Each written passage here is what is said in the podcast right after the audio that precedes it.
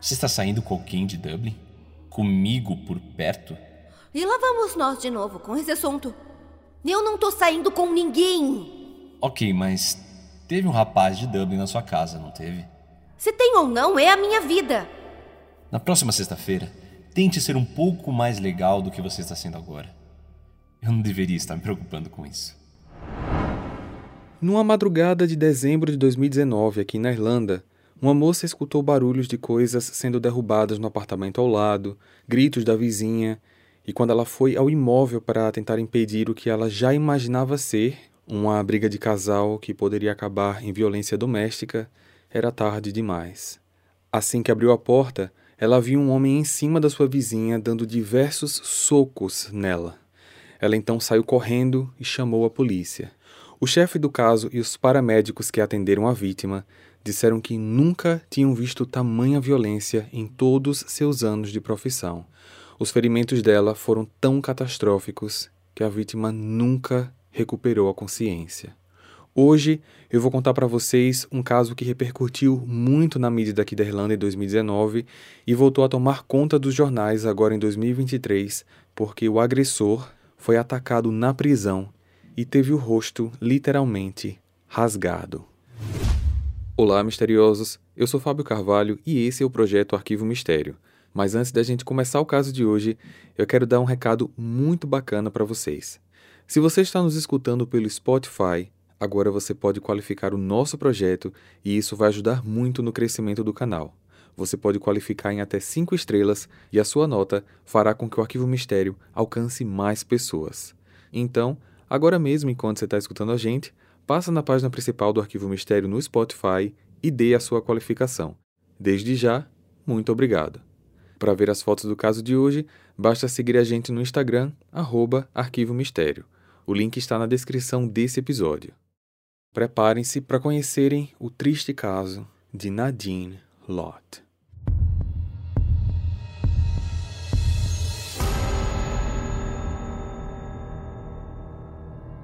Nadine Lott nasceu no dia 24 de julho de 89, na cidade de Arklow, condado de Wicklow, na Irlanda.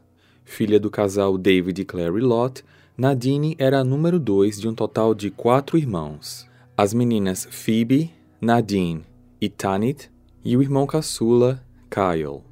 Não existem muitas informações sobre ela durante a infância e adolescência, Sabe-se apenas que, após terminar o colégio, Nadine fez um curso técnico para ser esteticista e, logo que se formou, começou a trabalhar na área.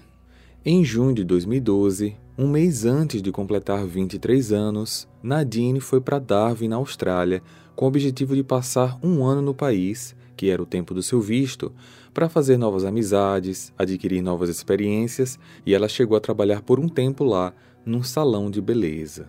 Durante sua estadia, Nadine conheceu Daniel Murtagh. Daniel tinha 25 anos, também era da Irlanda, mas da cidade de Clondalkin, no condado de Dublin. Praticava boxe há muitos anos, desde a adolescência, e sabia lutar muito bem. Nadine começou a se envolver romanticamente com Daniel, mas, apesar de começarem a sair regularmente, parece que eles não chegaram a oficializar um namoro. Mesmo assim, isso não durou muito porque, logo no ano seguinte, em 2013, eles terminaram o relacionamento por dois motivos. Primeiro, Daniel nunca foi tão aberto com ela sobre sua vida. O que já sabemos hoje, que foi o que a Nadine demorou para descobrir, era que, enquanto estava na Austrália, Daniel nunca parava em um emprego fixo. E enquanto morava na Irlanda, vivia às custas dos pais e acabava sempre se envolvendo em brigas de rua, tendo até mesmo algumas passagens pela polícia. E o segundo motivo era que o visto dela estava acabando, ela precisava voltar para a Irlanda, só que Daniel dizia que queria ficar por lá. Nadine voltou para casa em maio de 2013, depois do ser um ano fora do país, e considerou aquele relacionamento como um romance de férias. O que ela só foi descobrir apenas quando chegou na Irlanda era que ela estava grávida. Nadine entrou em contato com Daniel para avisar sobre a gravidez e ele até que ficou feliz com a notícia, tanto é que ele avisou que iria se organizar para de fato voltar para a Irlanda também. Nadine, então, pela filha, deu uma chance ao casal. Ela não era apaixonada pelo Daniel, aliás, todos os seus familiares dizem até hoje que ela nunca falou que o amava, mas ela estava disposta a tentar algo e fazer o amor surgir se assim os dois quisessem. Só que o primeiro grande baque aconteceu no nascimento da filha do casal. Kia nasceu no final de novembro daquele ano, e no parto, que tinha sido agendado, Daniel não apareceu no hospital e nem deu satisfação. Nadine ficou muito chateada com aquele que talvez seria o seu futuro marido. Nos anos seguintes, o relacionamento dos dois era o que foi descrito por ela mesma como altos e baixos. Daniel aparecia, sumia, ajudava de vez em quando financeiramente a menina conforme ele podia, e a distância também atrapalhava muito as chances de algo dar certo para o casal. A família do Daniel morava em Clondalkin e a da Nadine em Arklow. As cidades ficavam a mais ou menos duas horas de distância de trem. Em 2016, Nadine decidiu dar um grande passo nesse relacionamento. Seria agora que ela veria se isso daria certo ou não. E lembrando, ela só estava fazendo isso pela filha. Em agosto, Nadine conseguiu alugar um apartamento em Wicklow, perto da casa dos pais, e convidou o Daniel para morar junto com ela. Ele não tinha condições de dividir o aluguel, mas ficou acertado que ele ajudaria nas contas da casa e principalmente nas despesas com a Kia. Ele aceitou. Só que no dia da mudança, Daniel não apareceu, não a ajudou no transporte, não atendia as ligações, não deu qualquer satisfação e isso revoltou muito a Nadine. Assim que ela já estava na nova casa, sozinha e com a filha, ela percebeu que deveria aceitar a vida de mãe solteira e decidiu terminar de uma vez aquele conturbado relacionamento. Nadine era uma mulher independente. Ela trabalhava, tinha o seu carro, conseguiu alugar um apartamento e ela sozinha poderia dar uma condição de vida boa para Kia, diferente do Daniel, que aparentemente só queria curtir a vida. Mesmo seguindo caminhos separados, Nadine ainda queria que a filha tivesse um relacionamento com o pai, então ela nunca cortou totalmente o contato com ele por causa da Kia. No decorrer dos anos seguintes, Daniel passou meio que a continuar insistindo em ter um relacionamento com a Nadine, mas ela sempre era firme e dizia que não. Ela sempre deixava claro que ele era o pai da Kia nunca deixaria de ser, estaria sempre presente na vida da menina, só que na vida da Nadine, como companheiro, não mais. Desde quando se conheceram, em 2013, até o ano de 2019, quando esses fatos aconteceram, eles tiveram muitas brigas sim, mas Daniel nunca tinha encostado um dedo nela. Só que isso mudaria na madrugada do dia 14 de dezembro de 2019, quando pela primeira e última vez Nadine acabou sendo vítima de violência doméstica.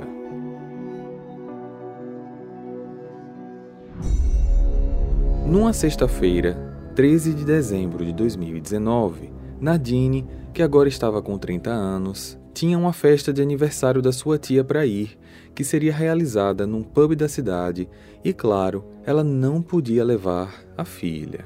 Só que naquele mesmo dia, Kia, de agora seis anos, tinha um recital natalino para apresentar na escolinha e tanto a Nadine como o Daniel iriam para a apresentação. Como ele já estaria pela cidade, foi acertado que ele ficaria na casa dela cuidando da filha, enquanto Nadine iria para o aniversário da tia. Só que mais ou menos às quatro da manhã do dia 14, uma vizinha da Nadine, chamada Amela, escutou barulhos de coisas sendo derrubadas, gritos da Nadine, e foi até o imóvel dela para tentar impedir o que ela já imaginava ser uma briga de casal que poderia acabar em violência doméstica. Só que já era tarde demais. Assim que abriu a porta, A Mela viu Daniel em cima da Nadine, dando diversos socos na sua vizinha. Ela disse que ele parecia tão enfurecido que fazia uns rosnados como se fosse um animal furioso e nem percebeu que ela tinha entrado. A Mela acha que não chegou a ficar nem três segundos no local. Ela saiu correndo, voltou para casa, trancou a porta com medo, ligou para a polícia e depois para a única pessoa da família da Nadine que ela tinha o telefone na sua agenda, que era uma das suas irmãs. Phoebe atendeu aquela ligação desesperadora no meio da madrugada, depois acordou a sua mãe e as duas foram correndo para o apartamento da Nadine. As duas foram tão apressadas que, mesmo no frio que fazia naquele início do inverno irlandês, elas foram de camisola, a Phoebe foi de pantufas e a Claire, a mãe da Nadine, acabou correndo descalça. Quando os policiais e paramédicos chegaram, Daniel não estava mais lá. O que eles encontraram foi descrito como uma das piores cenas de crime que eles já presenciaram. Havia sangue na casa inteira. O cheiro era muito forte. Tinha móveis revirados, espelhos, copos, pratos quebrados. Nadine foi encontrada na cozinha, só que existia um rastro de sangue desde a sala, dando a entender que ela tinha sido arrastada da sala para lá. Além disso, o seu rosto estava irreconhecível. Ela estava com muita dificuldade para respirar porque estava se engasgando com o próprio sangue. Claire, que já tinha chegado minutos antes das equipes de resgate e socorro, estava chorando desesperada em cima da filha, tentando de alguma forma salvá-la. Talvez vocês estejam se perguntando: e a Kia? Onde ela estava quando tudo isso aconteceu? Ela estava na casa o tempo todo, mas nada aconteceu a ela. Durante as investigações, como também durante o julgamento desse caso, as informações sobre ela nunca foram oficialmente divulgadas, mas todos davam a entender que a garota estava dormindo, o que na verdade não foi o que aconteceu. Todos sabiam que com todo aquele barulho, era praticamente impossível ela ter ficado dormindo a noite inteira. A polícia e a justiça conseguiram deixar muito bem confidencial tudo o que envolvia a Kia. Só que a Claire deu uma entrevista em 2021 onde ela mesma fala sobre a neta na cena do crime, e eu volto a falar sobre isso no final do episódio para a gente não dar um pulo aqui no ponto em que estamos na história, mas como eu falei, nada aconteceu com ela, nada físico. Infelizmente, o trauma dela, no caso, foi o psicológico. Quando os paramédicos começaram a limpar a boca da Nadine para ajudar na respiração, eles perceberam que alguns dentes dela estavam faltando.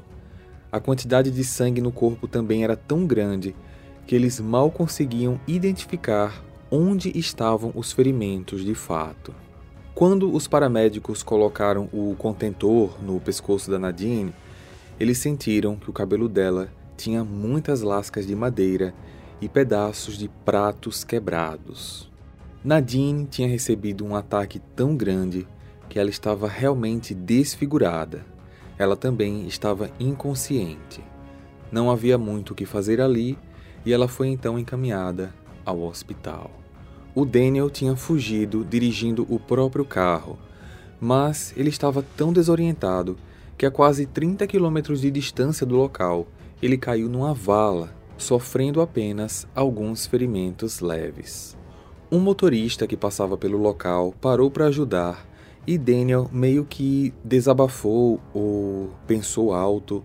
Não dá para saber ao certo como ele falou isso, mas essa testemunha afirma que ouviu ele dizer nitidamente: Eu matei a minha esposa porque ela estava ficando com o meu amigo. Esse motorista chamou a ambulância e poucos minutos após o Daniel ter recebido atendimento médico, a polícia chegou para prendê-lo. Oi, pessoas, tudo bom? Meu nome é Gisele, host do podcast Sob Investigação, um podcast para quem sabe que a realidade é pior que a ficção. A cada temporada são 20 novos casos nacionais e casos extras. Se você gosta de crimes brasileiros, te espero lá. Beijos! As primeiras 24 horas da Nadine no hospital foram de atendimento intenso.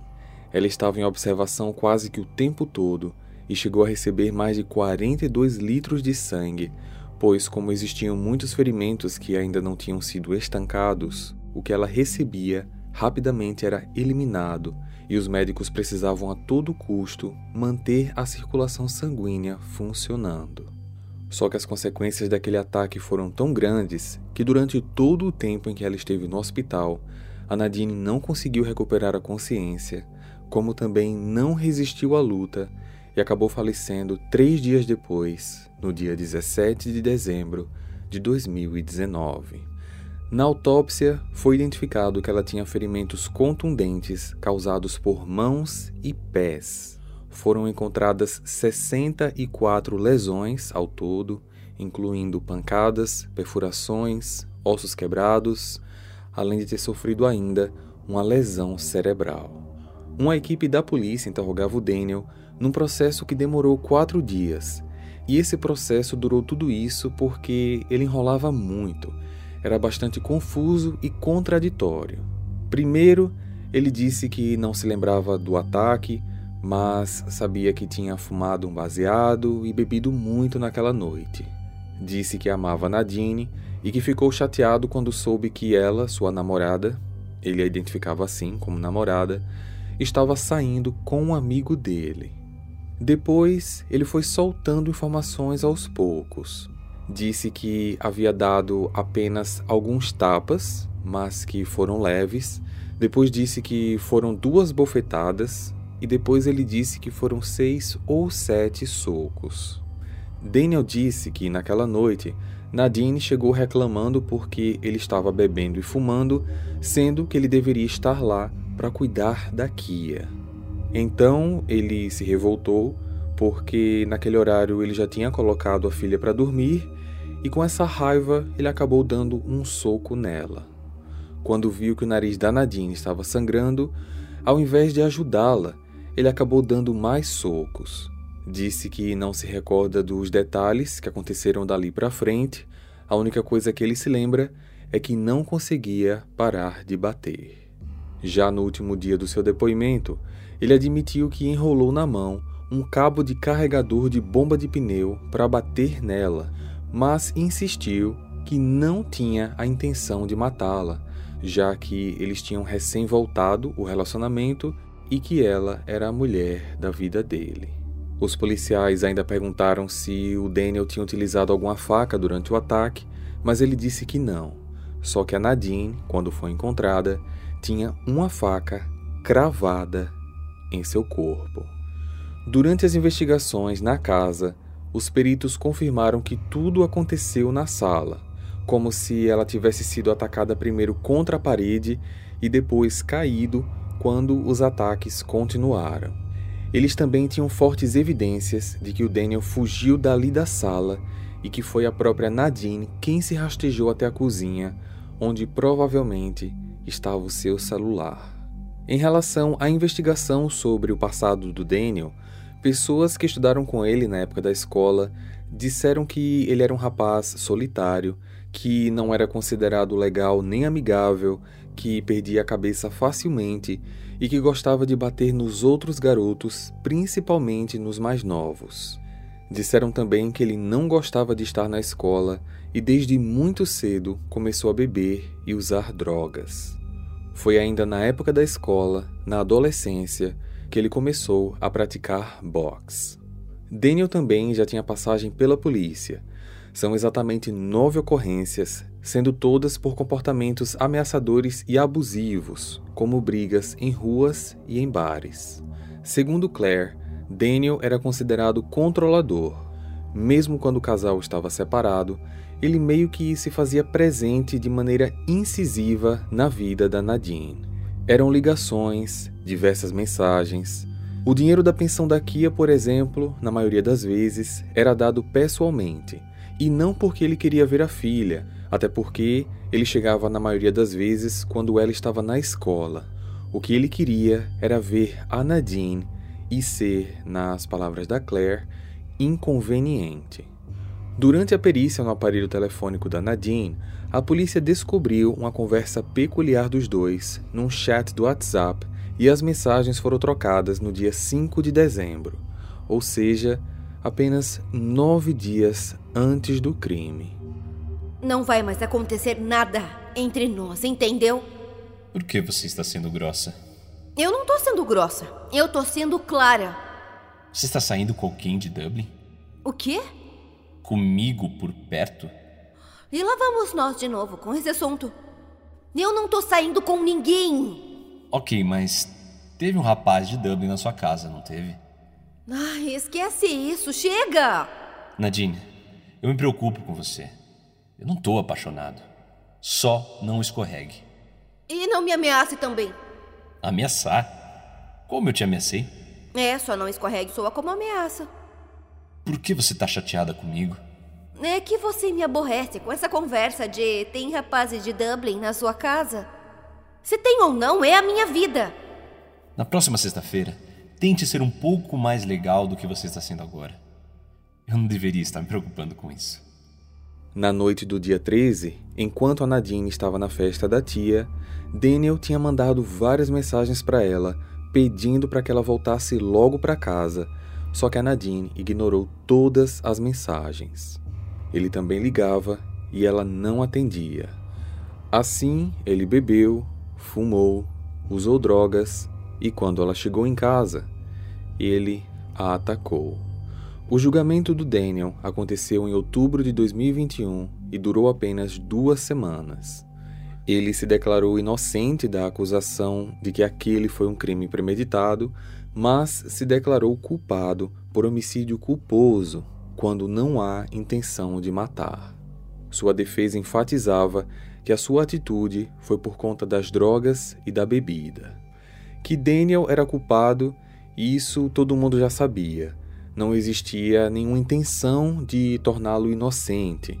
O que estava para acontecer ali era a decisão do júri, que tinha que opinar se ele fez aquilo premeditadamente ou se pela emoção do momento. Isso seria fundamental para a decisão da pena aplicada, prisão perpétua ou não. A patologista-chefe do estado, Linda Mulligan, detalhou cada um dos 64 ferimentos da vítima.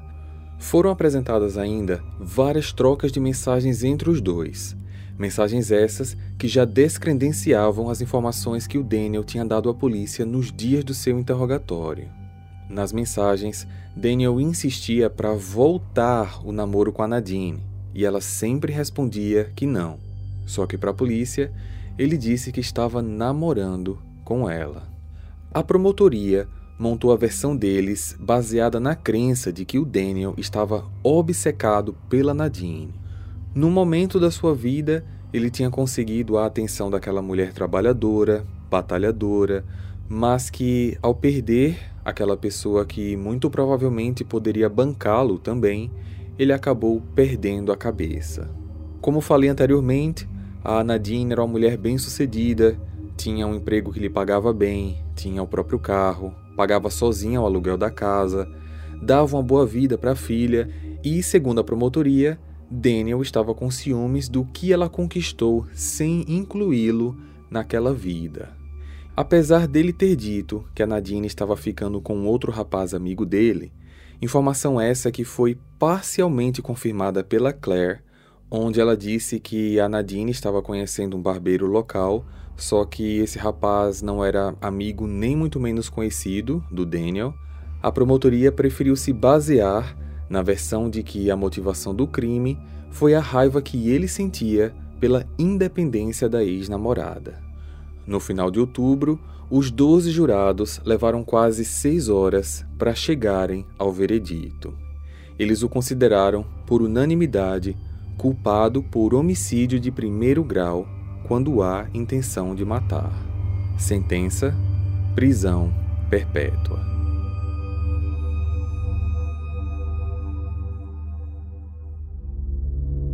O caso tinha tomado uma repercussão nacional muito grande por conta da barbaridade que não é comum de se ver na Irlanda.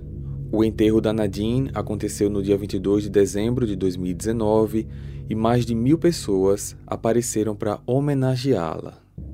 Em memória da Nadine, a irmã dela, Phoebe, arrecadou dinheiro para ajudar uma fundação que auxilia mulheres vítimas de violência doméstica aqui na Irlanda. Na época, ela conseguiu arrecadar em apenas uma semana 16 mil euros. Mesmo com as informações da Kia sendo poupadas na mídia e nos documentos oficiais, em dezembro de 2021, dois meses após o julgamento do Daniel, a mãe da Nadine, Claire, deu uma entrevista e confirmou que a Kia viu tudo acontecer. Ela tinha acordado com o barulho da briga, dos gritos, e ela viu enquanto o pai espancava a mãe. Kia disse à psicóloga que gritou e implorou para o pai parar, só que Daniel continuava. Hoje, a menina ainda tem terrores noturnos e não consegue ficar sozinha por muito tempo durante a noite. Claire falou ainda que o nome do Daniel não é pronunciado na casa da família. Eles evitam ao máximo falar sobre ele e, mesmo assim, quando precisam falar algo, se referem a ele como monstro.